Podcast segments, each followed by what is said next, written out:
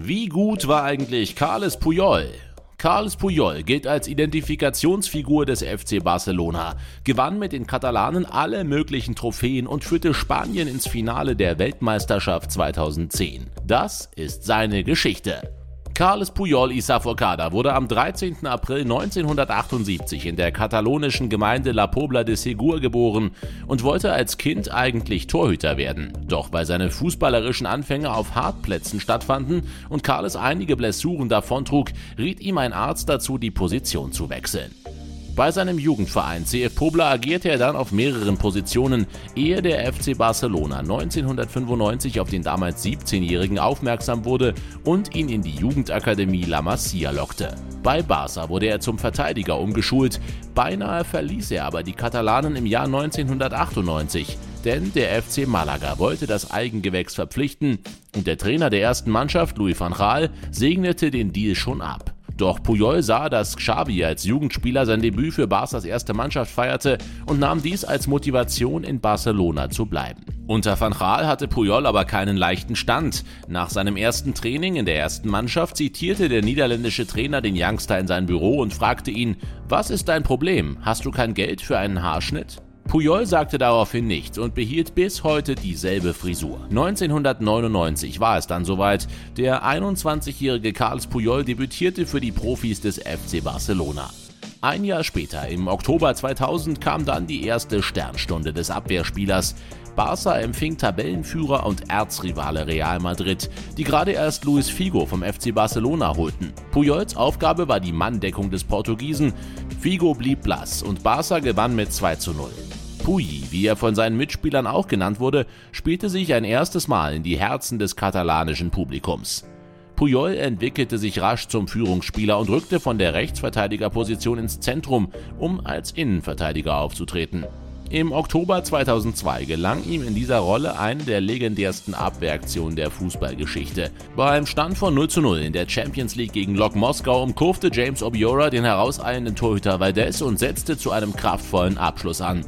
Puyol erkannte die Situation, schmiss sich mit seinem ganzen Körper aufopferungsvoll in den Schuss und blockte in bester Torhütermanier mit der Brust. Doch Barca schied später im Viertelfinale gegen Juventus aus und wurde in jener Saison der Liga auch nur Sechster. Die Katalanen, die schon die Jahre zuvor keinen Titel gewannen, befanden sich dann auch noch in einer finanziellen Krise. Und der frisch gebackene englische Meister Manchester United wollte den Defensivspezialisten auf die Insel locken. Doch Puyol entschied sich gegen das Angebot und für den neuen Weg, den Barca einschlug. Mit John Laporta als neuen Präsidenten und Frank Rijkaard als neuen Trainer. In der ersten Spielzeit des Führungsduos musste man sich im Meisterkampf noch dem FC Valencia geschlagen geben. Doch in der Saison 2004-2005 triumphierte die Blaugrana dann in der heimischen Liga. Nicht nur für den Verein ein Schritt in eine neue Ära, sondern auch für Puyol persönlich, der zu Beginn der Saison von Rijkaard zum Kapitän ernannt wurde. Und die Folgesaison wurde ein noch größerer Erfolg. Der FC Barcelona wurde nicht nur mit 12 Punkten Abstand auf Verfolger Real Madrid Erster in Spanien, sondern gewann auch das Champions League-Finale gegen den FC Arsenal. Auf dem Weg ins Endspiel verpasste Puyol lediglich ein Spiel gelb gesperrt, ansonsten führte er das Team stets als Kapitän aufs Feld und letztendlich zum ersten Königsklassengewinn der Katalanen seit 1992. Wenig überraschend wählte ihn die UEFA zum Verteidiger des Jahres. 2007 verpasste der FC Barcelona denkbar knapp die Meisterschaft. Die Katalanen waren vom 34. Spieltag an punktgleich mit Real, doch weil beide Teams in der letzten Partie der Saison ihre Pflichtaufgabe meisterten und Real in den direkten Duellen mit Barca die Nase vorn hatte, wanderte die Trophäe in die spanische Hauptstadt. Nachdem der FC Barcelona auch 2007-2008 das Trophäenkabinett nicht ausbauen konnte, folgten weitere fundamentale Veränderungen im Verein. Pep Guardiola wurde zum neuen Cheftrainer der Katalanen ernannt und mit der Rückkehr von Gerard Piquet erhielt Puyol einen Partner in der Innenverteidigung, der das Duo zu einem der Gegensätze machte. Piquet nutzte das Fußballfeld als Nebenschauplatz für provozierende Gespräche mit Gegnern. Puyol legte den Fokus komplett auf die fußballerischen Aktionen. Die Defensivmänner harmonierten trotzdem und Barca dominierte.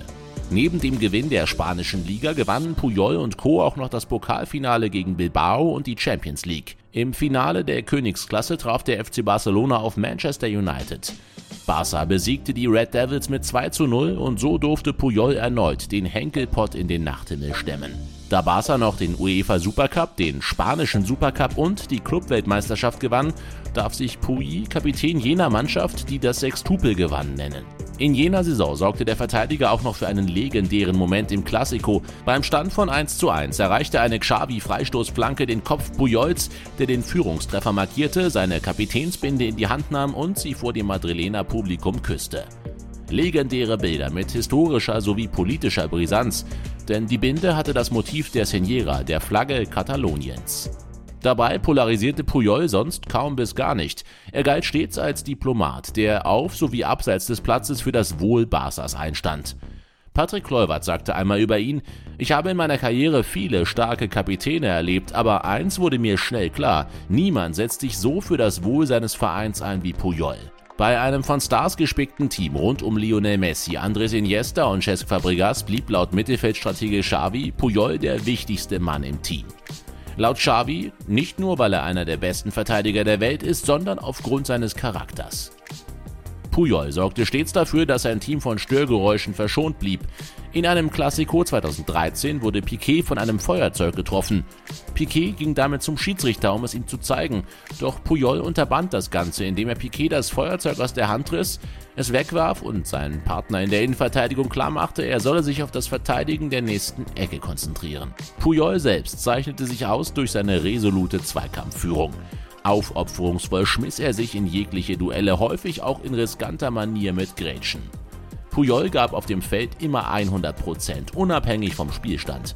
Die italienische Verteidigerlegende Franco Baresi sagte einmal, wo andere Spieler nicht mal ihren Fuß hinhalten würden, geht Puyol mit dem Kopf voraus rein. Puyol wurde aufgrund seiner Spielweise auch El Tiburon, zu Deutsch der Hai genannt. Doch so wild seine Abwehraktionen erschienen, so durchdacht waren sie. Zum einen hielt er häufig sehr gut die Balance, um nach einem gewonnenen Zweikampf sofort selbst in Ballbesitz zu kommen, und zum anderen ging seine Aktion in der Regel von innen nach außen, wodurch er bei einem gewonnenen Tackling den Ball auch gleichzeitig aus der Gefahrenzone entfernte. Im Gegensatz zu anderen La Masia-Absolventen bestach Puyi nicht durch eine herausragende Technik, aber die Defizite in diesem Bereich machte er durch seinen Willen wieder wett.